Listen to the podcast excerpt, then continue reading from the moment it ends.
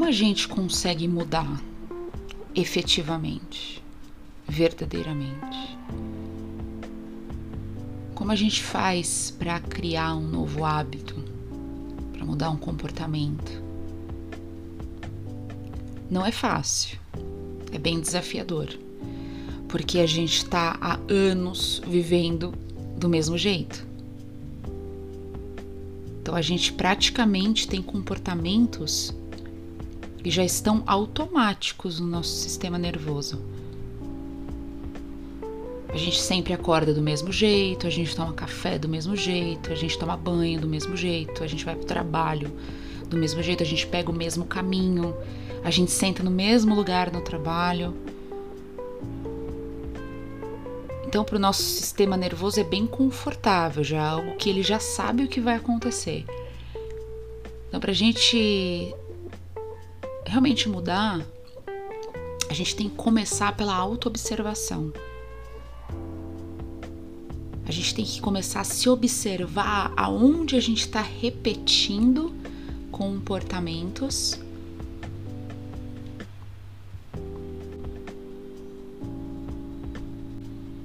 E onde você sente que esses comportamentos te prejudicam, ou são comportamentos que você não quer mais ter, ou você quer melhorar. Só que é muito trabalhoso né? Se observar e tomar consciência de você durante um dia é muito trabalhoso. Por isso, por isso que muitas pessoas desistem no, no meio do caminho.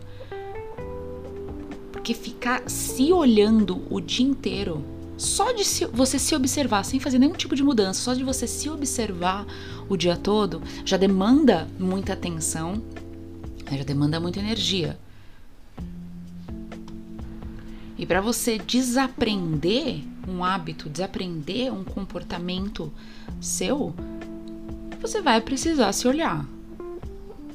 Você vai precisar começar a tomar consciência onde, quando você repete esses padrões de comportamento.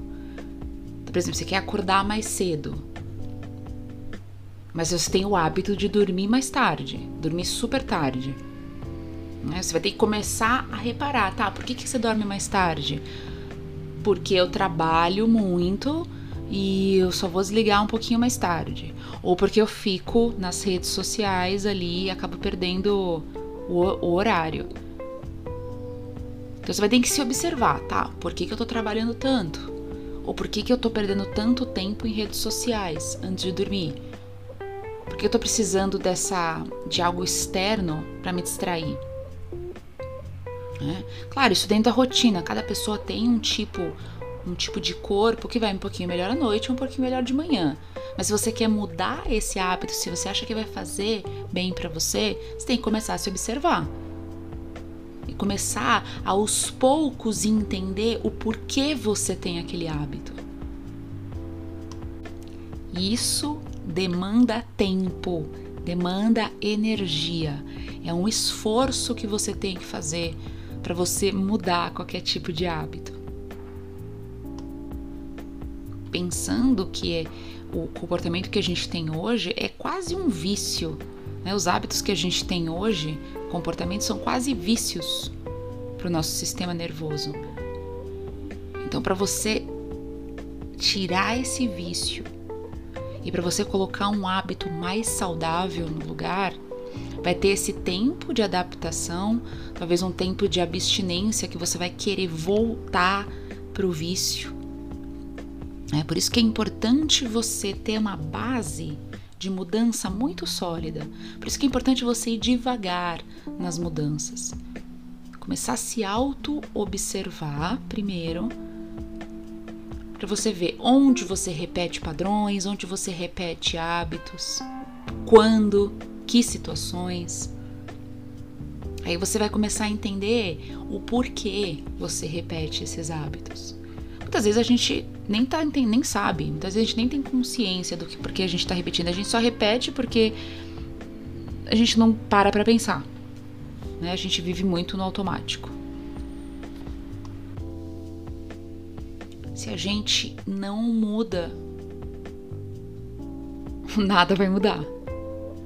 Se a gente continuar vivendo exatamente igual todos os dias, a gente vai continuar vivendo igual, nada vai mudar.